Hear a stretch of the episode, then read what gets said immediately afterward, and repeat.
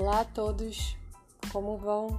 Enfim, a gente chegou na última aula sobre história da igreja e foi muito bom estar com vocês. Eu queria agradecer desde o começo a todos aqueles que participaram ou no grupo do WhatsApp ou de vez em quando dando uma visualizada nos posts. Bem, hoje a gente vai finalizar com a história, a segunda parte da história dos avivamentos na América do Norte e começaremos a falar um pouco de como se como aconteceu o estabelecimento da, da Igreja Reformada aqui no Brasil.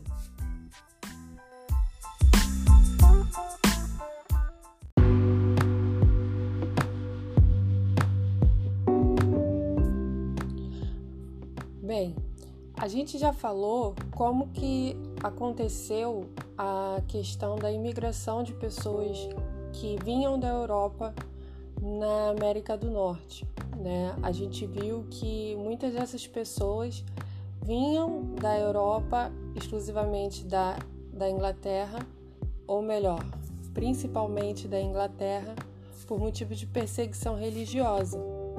Eles estavam em busca na América do Norte de uma vida de liberdade religiosa. Né? Dentre essas pessoas existiam várias linhagens que vieram da reforma, como os presbiterianos, os congregacionais, os puritanos e os quáqueros. É, a princípio, a Inglaterra ela estava fazendo a América do Norte de colônia né, com descarga de pessoas indesejadas na Europa. Dentre essas pessoas, é, juntamente com os protestantes calvinistas e puritanos, você encontraria também ladrões, prostitutas e até deficientes físicos, tá?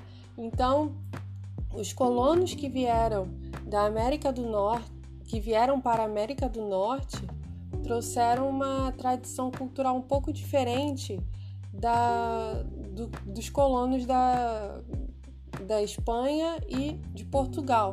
Então a gente consegue diferenciar algumas coisas, tá? É, enquanto na América do Norte protestante a gente tinha luteranos calvinistas e puritanos que vieram da Inglaterra fugidos da igreja anglicana após a reforma protestante, é, e tendo essas pessoas como indesejadas, né? Então elas chegavam na América por esse motivo, é, elas vinham para trabalhar e estabelecer é, um modo de vida ali que era baseado em lucro, né? Então você tem um, um, um início da, do que seria o capitalismo, tá? E você tem ali uma preferência pela educação, Pelo estabelecimento de, de aprender alguma coisa técnica para trabalhar. O trabalho, na verdade, era visto como uma forma de louvor a Deus e o resultado disso, ou seja, o lucro, né, seria uma bênção, porque todo trabalho digno é recompensado. Então, todas as colônias protestantes, elas são baseadas nessa ideia então, o capitalismo, na verdade, ele foi, ele foi criado com base no, no pensamento calvinista, no pensamento reformado. É, então, aprender a ler era necessário, porque como você iria interpretar as escrituras corretamente se você não sabia ler? Então, era principalmente essa a questão da, da importância da educação. Enquanto que nas colônias é, portuguesas e, espanholas, que eram católicas, é, você tinha, na verdade, é, o foco, na verdade, era apenas catequizar os colonos é, e o próprio, a própria igreja, né, o líder, era responsável pela interpretação bíblica. Então você tinha a arte barroca, né, que era responsável por contar a história através dos vitrais, das abóbadas gigantes pintadas, é, imagens na igreja. Então, até hoje, se você entrar numa igreja católica de época, você vai ver muitos desenhos, né, muitos vitrais, que eram responsáveis pela educação e pela catequização das pessoas, principalmente de negros e escravos. É, e aí entra toda aquela questão da transferência cultural, né, do, do que, é, que eles eram obrigados a se converter, mas eles acabavam é, carregando né, tudo que eles tinham de religioso da, vindo da África, eles acabavam transferindo isso para para a religião católica, né? Acontecendo assim um novo sincretismo religioso. Então, o, e também a, a, a questão era que não era o foco da, das pessoas ali desejar o lucro, porque o lucro é pecado de ganância, né? Diferente da, das colônias é, da América do Norte, as colônias da América Latina se baseavam assim, né? A educação não era prioridade. É, ao longo do tempo, então, foram fundadas 13 colônias na, na América do Norte que deveriam atender os interesses mercantilistas da metrópole. Porém, os colonos sempre contaram com uma maior liberdade de comércio, devido ao pouco controle inglês. Então, o que estava acontecendo?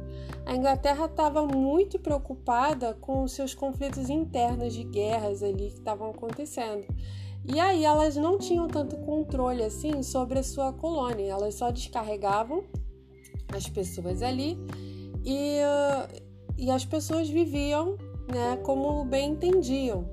É, então, elas, essas colônias tinham maior liberdade comercial, não tinha exclusividade da, da Inglaterra, elas vendiam para toda a Europa, né?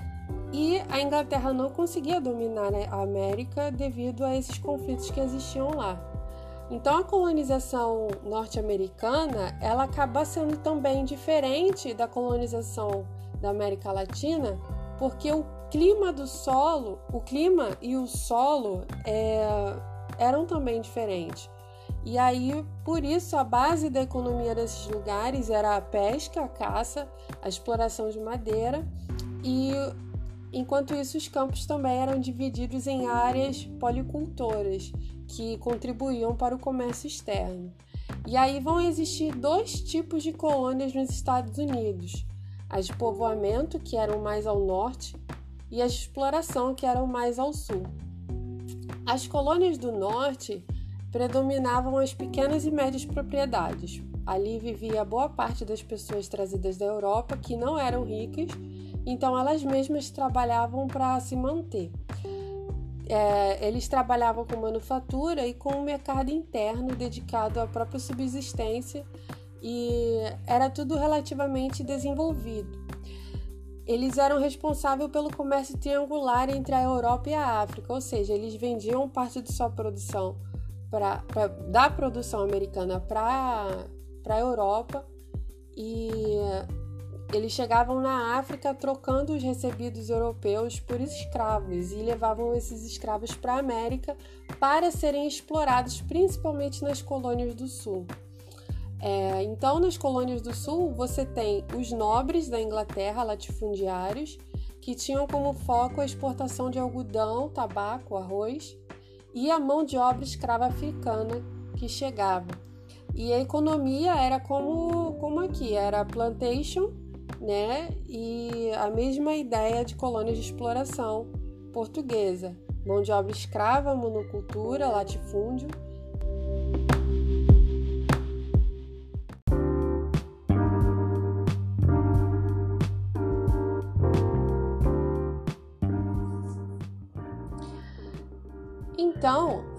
a Inglaterra ela vai entrar em conflito com a França por causa de terras dentro do território norte-americano e essa guerra vai ser chamada de Guerra dos Sete Anos.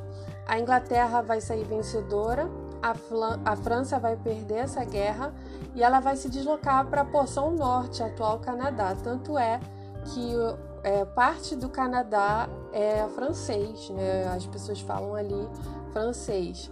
É, e aí, ela vai, a, a Inglaterra, ela, tendo muitas dívidas por causa da, dessa guerra, ela vai criar uma série de leis que vão cobrar aos colonos americanos é, novos impostos. Obviamente que os colonos americanos eles não vão gostar dessa ideia e eles vão se revoltar, porque a Inglaterra nunca é, estava ligando muito para sua colônia e aí agora ela queria cobrar muitos impostos, né? E isso vai causar a revolta de várias colônias. Né? No fim disso, a gente vai ter a redação da Declaração da Independência e a Guerra de Independência e o Tratado de Paris, que vai garantir a independência das 13 colônias. Mas além das influências internas é, da independência, a cobrança desses, desses impostos, a independência também tem muitas influências externas. E uma dessas influências é o iluminismo. O racionalismo ele propunha trazer a luz do conhecimento e a saída das trevas da ignorância e questionava a figura do rei. E aí a gente também vê a influência da Revolução Francesa nisso tudo. Tá? Então a gente vai ter George Washington sendo o primeiro presidente dos Estados Unidos e responsável pela independência, e também mais um nome chamado George Locke, que é o nome que defende a propriedade privada, né? Então ele vai ser um, de grande influência sobre esse tema aí capitalista e suas ideias elas vão ser a base para a independência. Os Estados Unidos é, correspondeu à criação da primeira nação independente da América. Foi a primeira a adotar o liberalismo político e econômico, legalizando dessa forma um Estado burguês e capitalista.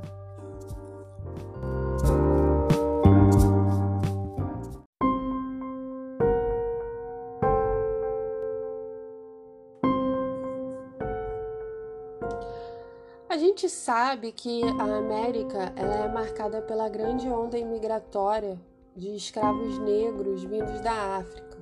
Né? O Brasil ele foi um dos países, na verdade, o país que mais, que ficou mais tempo é, com essa cultura da escravização de, de negros aqui. Mas os negros que vinham da África e eles eram utilizados nas colônias americanas, de, principalmente as colônias de, de exploração, é... já os negros que eram trazidos da, da África para a América do Norte e principalmente lá que ficavam nas colônias do sul de exploração, é, eles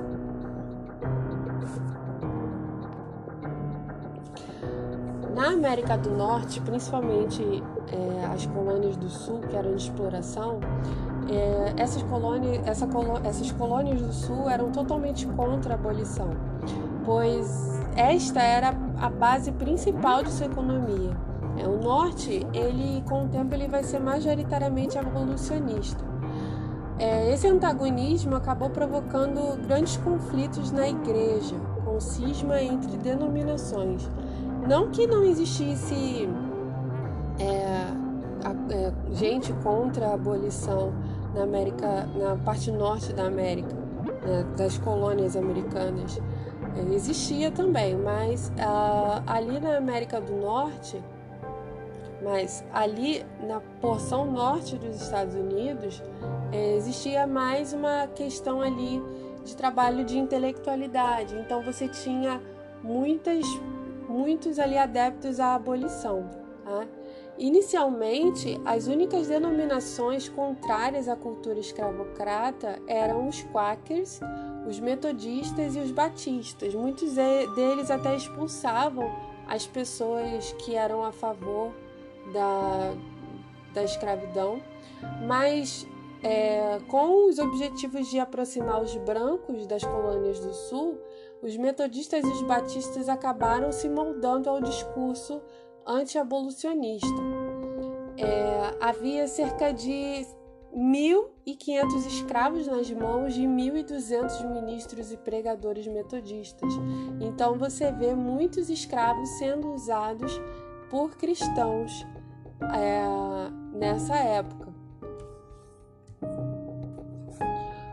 Para defender a economia, as igrejas do Sul fechavam os olhos para a escravidão e afirmavam que a Bíblia não condenava a prática. Muitos se sentiam ameaçados com a ideia abolicionista devido à quantidade de escravos que existiam no território. Esse temor motivou a criação da Ku Klux Klan. E até o século XX ainda tinham muitos cristãos que faziam parte desse grupo. Assim, por exemplo, temas como a escravidão, as atitudes diante da teoria da evolução, o fundamentalismo, o liberalismo e as lutas raciais dividiram várias denominações ao mesmo tempo, e os partidários de determinada posição uniram-se através das supostas barreiras denominacionais. Com isso, os que vieram da Europa para a América acreditavam que estavam tendo a mesma oportunidade que Israel teve ao receber Canaã, ou seja, de que a América do Norte era uma terra prometida. A tudo isso se juntava uma atitude racista que condenava é, como fato provado de que a raça branca era superior e que servia para justificar tanto a escravidão dos negros quanto o roubo das terras dos índios. Também se achavam, eles também se achavam no direito de ter territórios ao norte, mais ao norte, né, e ao sul o que ocasionou a guerra contra o México pelo território do Texas. Nos Estados Unidos, as opiniões estavam divididas quanto ao que se devia fazer. Uns poucos, em sua maioria cristãos de profunda convicção, continuavam declarando que a guerra era injusta e que Deus não se agradaria dessas conquistas territoriais. Outros criam que o destino manifesto dos Estados Unidos ou seja, esse destino manifesto era a percepção de que eles deveriam levar sua cultura superior para todo o resto da América, devia levá-lo a anexar todo o território mexicano. Então, eles estavam de olho em mais, de olho em mais terras. E assim, estender essas terras aos benefícios da democracia e do progresso eh, estadunidense. Muitos se propunham a Muitos se opunham a tal anexação, não por considerá-la injusta, mas porque temiam a inclusão no país de um número tão grande de católicos, índios e mestiços. Então, o Sul se torna com o tempo muito mais conservador que o Norte e passa a ter aversões a qualquer ideia vinda de cima. E por muitas instituições de ensino estarem localizadas ao Norte, uma onda de anti-intelectualismo vai invadir o Sul. Então, em 1829, vai ser aprovada a Lei da Segregação Racial, que propunha que negros tinham que ser tratados, entre aspas, separadamente, mas com equidade. Foi negado a eles, então, o acesso ao voto, aos lugares públicos, a melhor educação pública e etc. Essa lei só foi abolida em meados do século XX. Com isso, as igrejas metodistas e as batistas do sul acabaram sendo divididas em igrejas brancas e negras, coisas que a gente percebe até hoje. Embora as igrejas rejeitassem uma, a teoria da evolução, às vezes se ouvia dizer que os negros eram um elo perdido entre o ser humano e o macaco. As igrejas do norte no caso as presbiterianas e as metodistas, receberam também grande parte de negros do Sul, mas ainda assim existia uma certa discriminação racial. Com isso, a existência de igrejas segregadas.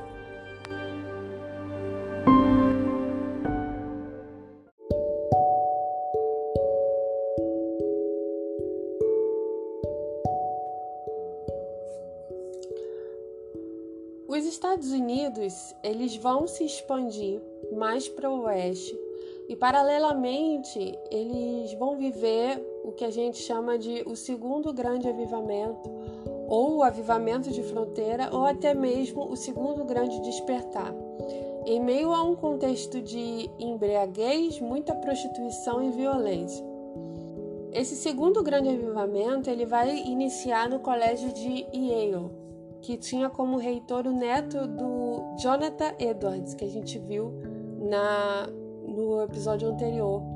Ele tinha o nome de Timothy Dwight, que por meio de suas aulas e pregações, ele vai converter grande parte dos alunos, entre eles Lima Betcher, fundador da Sociedade Bíblica Americana. Outras sociedades surgidas como resultado daquele avivamento se dedicaram a diversas causas sociais, tais como a abolição da escravatura, a guerra contra o álcool e as mulheres também vão ocupar uma posição cada vez mais destacada nessa última causa. Na segunda metade do século, sob a direção de Francis Willard, a União Feminina Cristã Pró-Temperança tornou-se um instrumento na luta pelos direitos femininos. Em grande medida, portanto, o feminismo norte-americano tem suas origens no segundo grande avivamento.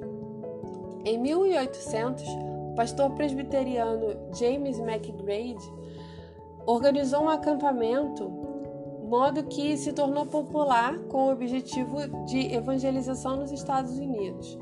Esse evento foi marcado por muitas manifestações físicas e conversões dramáticas.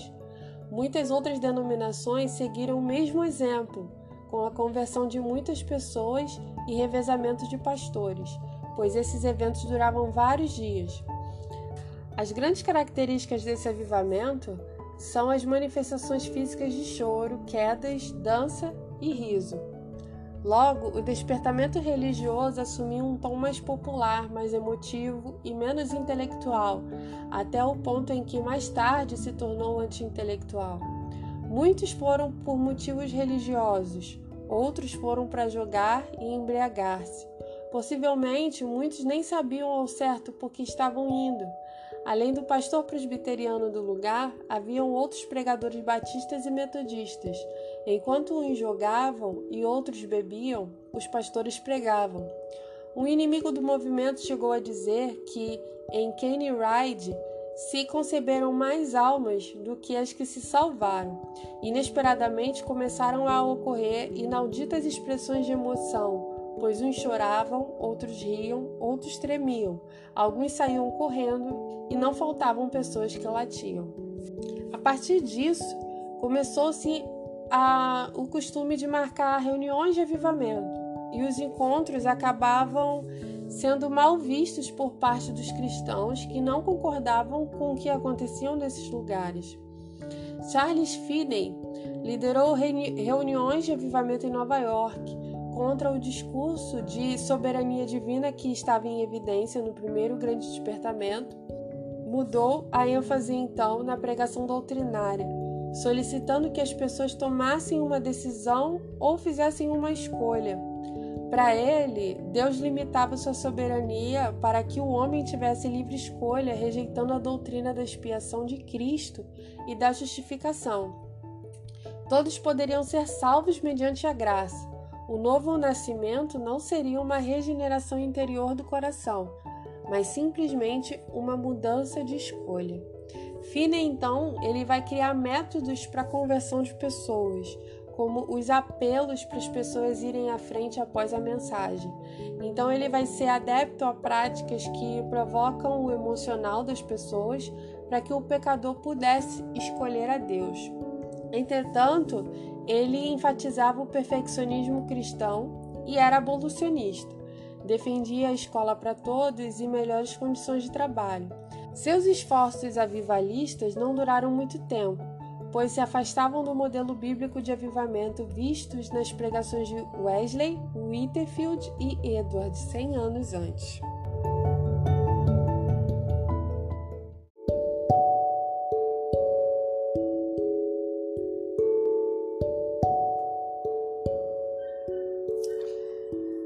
Vários movimentos religiosos surgiram nesta segunda onda de avivamento, como a Igreja de Jesus Cristo dos Santos dos Últimos Dias, os Mormons, em 1830, e a Sociedade Bíblica Torre de Vigia, ou as Testemunhas de Jeová, em 1884.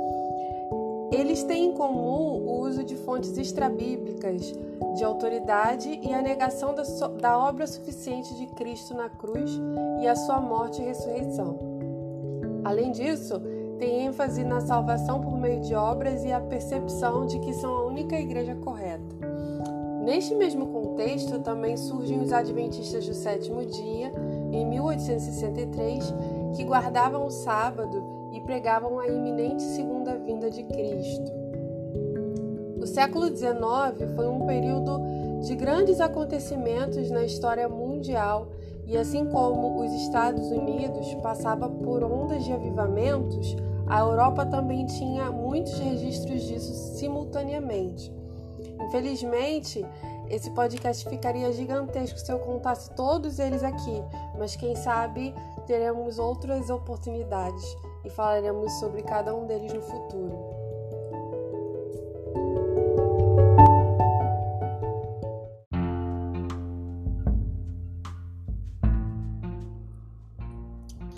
Em 1906, no bairro de Los Angeles, surge o movimento pentecostal. Em uma reunião de oração entre negros e brancos, é, e entre os participantes é, batistas e wesleyanos, a reunião foi caracterizada por episódios de xenolalia ou línguas estranhas. E aí, em 1914, após uma reunião de crentes batizados com o Espírito Santo, surge a denominação Assembleia de Deus, a principal denominação pentecostal dos Estados Unidos e também do Brasil. Essa denominação e muitas outras tiveram grande êxito entre as massas norte-americanas tanto urbanas como as rurais, e bem depressa contaram com missionários em diversas partes do mundo, inclusive no Brasil.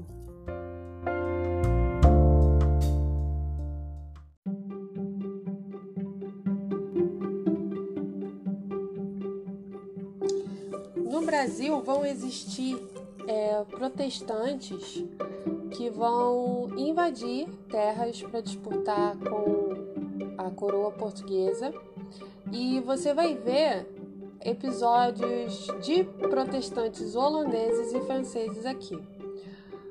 No caso, os holandeses, é, ela vai ser a colônia holandesa, ela vai ser administrada pelo conde João Maurício de Nassau. Ele vai trazer alguma tolerância religiosa na terra em que ele vai administrar e vão surgir conflitos depois que o rei da Espanha, que toma posse do governo de Portugal pelo período de 60 anos, porque o rei português havia falecido, e o rei da Espanha, sendo o parente mais próximo, no caso, ele passa a ter o direito de governar, vai haver um corte de negócios com a Holanda, que já estava estabelecida no território, que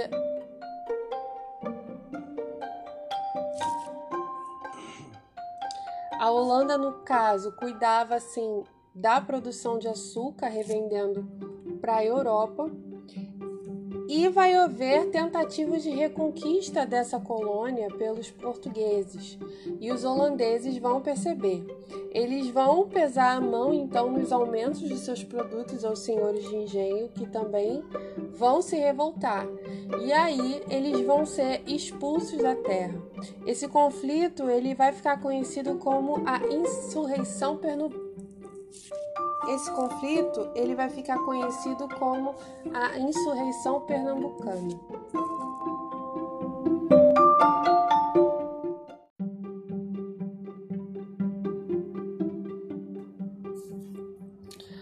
Já os franceses, há indícios de que eles se estabeleceram aqui no Rio de Janeiro, particularmente na, numa ilha da atual Baía de Guanabara.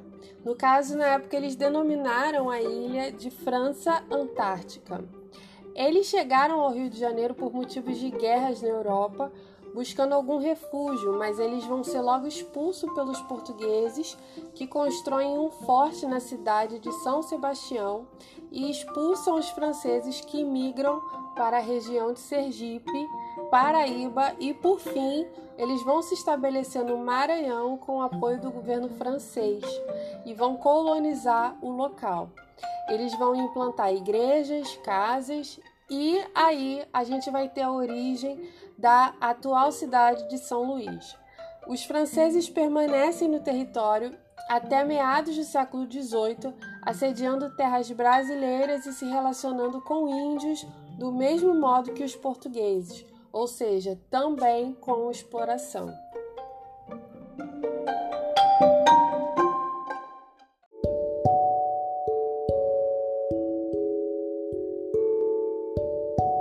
Frida Maria Stramberg Wingren nasceu em 9 de junho de 1891, na Suécia. Filha de pais luteranos, sentiu forte desejo pela dedicação à vocação cristã e no cuidado com as pessoas. Ainda na Suécia, foi enfermeira entre 1916 e 17, além de dedicar-se à arte e à fotografia. Após batizar-se, sua paixão por missões é aflorada e Frida vem para o Brasil, onde se instalou no estado do Pará. Nessa viagem, se encontra com seu futuro esposo, Gunnar Wimben, um pastor e missionário fundador da Igreja Pentecostal Assembleia de Deus no Brasil, juntamente com Daniel Berg. Frida casa-se com Gunnar e, já com filhos, passa por diversas dificuldades de adaptação e falta de comida, além de ficar responsável pela igreja na ausência do seu esposo por causa de suas viagens e por motivos de saúde. Do Pará, o casal segue viagem para o Rio de Janeiro, onde fundam a primeira igreja Assembleia de Deus no bairro de São Cristóvão, e uma semana depois é realizado o primeiro batismo na Praça do Caju. Frida tomou a frente de cultos ao ar livre, e trabalhou ativamente na expansão do movimento pentecostal no Brasil, atuando em presídios, campanhas evangelísticas, visitações, preparo e direção de liturgia de cultos, pregações, estudos bíblicos da escola dominical, da ministração do louvor, cantando e tocando órgão, e como redatora de jornais como Boa Semente, O Som Alegre o Mensageiro da Paz, que ainda é disponibilizado pela Casa Publicadora das Assembleias de Deus até hoje. Seu esposo era forte apoiador de seu trabalho e o casal passou a ser perseguido por outros pastores que não concordavam com a atuação de Frida na igreja. Então consagraram outras mulheres para servirem como diaconisas na igreja, mesmo contra a vontade da convenção. Pastores que eram contra a atuação de mulheres na igreja como atuantes da obra reuniram-se numa convenção nacional para decidirem sobre a situação, onde Frida foi a única mulher a participar.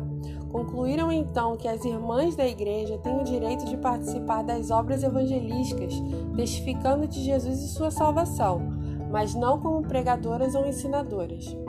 Frida, apesar da decisão, continuou atuando ativamente no campo e então é forçada a deixar seu jornal em janeiro de 1932 e, retornando para a Suécia, seu esposo falece poucos meses depois. Frida, depois de muitos conflitos, tem idas e vindas ao sanatório por sua tristeza e falece bastante debilitada por causa de câncer de estômago. Sua morte foi publicada em seu jornal, Mensageiro da Paz, em janeiro de 1941. Ela foi redatora dos jornais Boa Semente, O Som Alegre e O Mensageiro da Paz. Produziu hinos que hoje compõem a harpa cristã, inário oficial das Assembleias de Deus. Poesias, artigos e dirigiu trabalhos na Igreja de São Cristóvão, no Rio de Janeiro. Possui biografia escrita por Isael de Araújo e diversos trabalhos acadêmicos baseados em sua vida e obra. A Casa Publicadora das Assembleias de Deus, a CPAD, editora oficial das Igrejas Assembleias de Deus, possui um site destinado à sua vida e obra, com suas canções, artigos e fotografias, disponíveis em editoracpad.com.br barra hotsite barra Frida.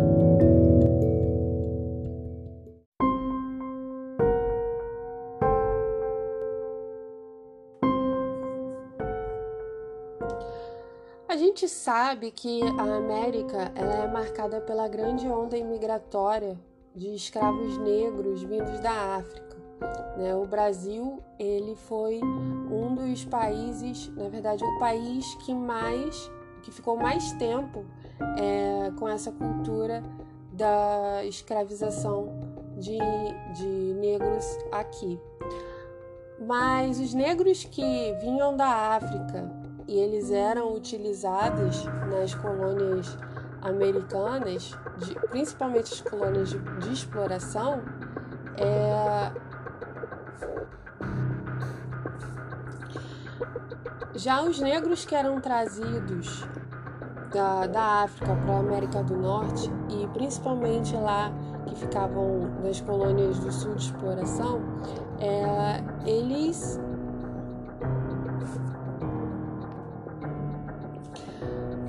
América do Norte, principalmente é, as colônias do Sul, que eram de exploração, é, essas, essa essas colônias do Sul eram totalmente contra a abolição, pois esta era a base principal de sua economia. É, o Norte, ele com o tempo, ele vai ser majoritariamente abolicionista.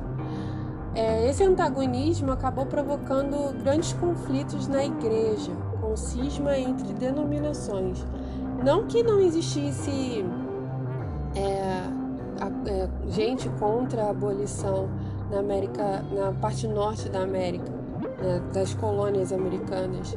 É, existia também, mas ah, ali na América do Norte, mas ali na porção norte dos Estados Unidos, é, existia mais uma questão ali de trabalho de intelectualidade. Então você tinha muitas muitos ali adeptos à abolição. Tá? Inicialmente, as únicas denominações contrárias à cultura escravocrata eram os quakers, os metodistas e os batistas. Muitos deles até expulsavam as pessoas que eram a favor da, da escravidão, mas é, com os objetivos de aproximar os brancos das colônias do sul, os metodistas e os batistas acabaram se moldando ao discurso anti-abolicionista. É, havia cerca de 1.500 escravos nas mãos de 1.200 ministros e pregadores metodistas. Então você vê muitos escravos sendo usados por cristãos é, nessa época. Para defender a economia, as igrejas do Sul fechavam os olhos para a escravidão e afirmavam que a Bíblia não condenava a prática. Muitos se sentiam ameaçados com a ideia abolicionista devido à quantidade de escravos que existiam no território. Esse temor motivou a criação da Ku Klux Klan. E até o século XX ainda tinham muitos cristãos que faziam parte desse grupo. Assim, por exemplo, temas como a escravidão, as atitudes diante da teoria da evolução, o fundamentalismo, o liberalismo e as lutas raciais dividiram várias denominações ao mesmo tempo, e os partidários de determinada posição uniram-se através das supostas barreiras denominacionais. Com isso, os que vieram da Europa para a América acreditavam que estavam tendo a mesma oportunidade que Israel teve ao receber Canaã, ou seja, de que a América do Norte era uma terra prometida. A tudo isso se juntava uma atitude racista que condenava é, como fato provado de que a raça branca era superior e que servia para justificar tanto a escravidão dos negros quanto o roubo das terras dos índios também se achavam, eles também se achavam no direito de ter territórios ao norte, mais ao norte, né, e ao sul, o que ocasionou a guerra contra o México pelo território do Texas. Nos Estados Unidos, as opiniões estavam divididas quanto ao que se devia fazer. Uns poucos, em sua maioria cristãos de profunda convicção, continuavam declarando que a guerra era injusta e que Deus não se agradaria dessas conquistas territoriais. Outros criam que o destino manifesto dos Estados Unidos, ou seja, esse destino manifesto era a percepção de que eles deveriam levar sua cultura superior para todo o resto da América, devia levá-lo a anexar todo o território mexicano. Então eles estavam de olho em mais, de olho em mais terras. E assim estender essas terras aos benefícios da democracia e do progresso eh, estadunidense. Muitos se propunham a muitos se opunham a tal anexação, não por considerá-la injusta, mas porque temiam a inclusão no país de um número tão grande de católicos, índios e mestiços. Então, o Sul se torna com o tempo muito mais conservador que o Norte e passa a ter aversões a qualquer ideia vinda de cima. E por muitas instituições de ensino estarem localizadas ao Norte, uma onda de anti-intelectualismo vai invadir o Sul. Então, em 1829, vai ser aprovada a Lei da Segregação Racial, que propunha que negros tinham que ser tratados, entre aspas, separadamente, mas com equidade. Foi negado a eles, então, o acesso ao voto, aos lugares públicos, a melhor educação pública e etc.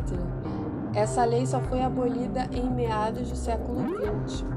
Com isso, as igrejas metodistas e as batistas do sul acabaram sendo divididas em igrejas brancas e negras, coisas que a gente percebe até hoje. Embora as igrejas rejeitassem uma, a teoria da evolução, às vezes se ouvia dizer que os negros eram um elo perdido entre o ser humano e o macaco.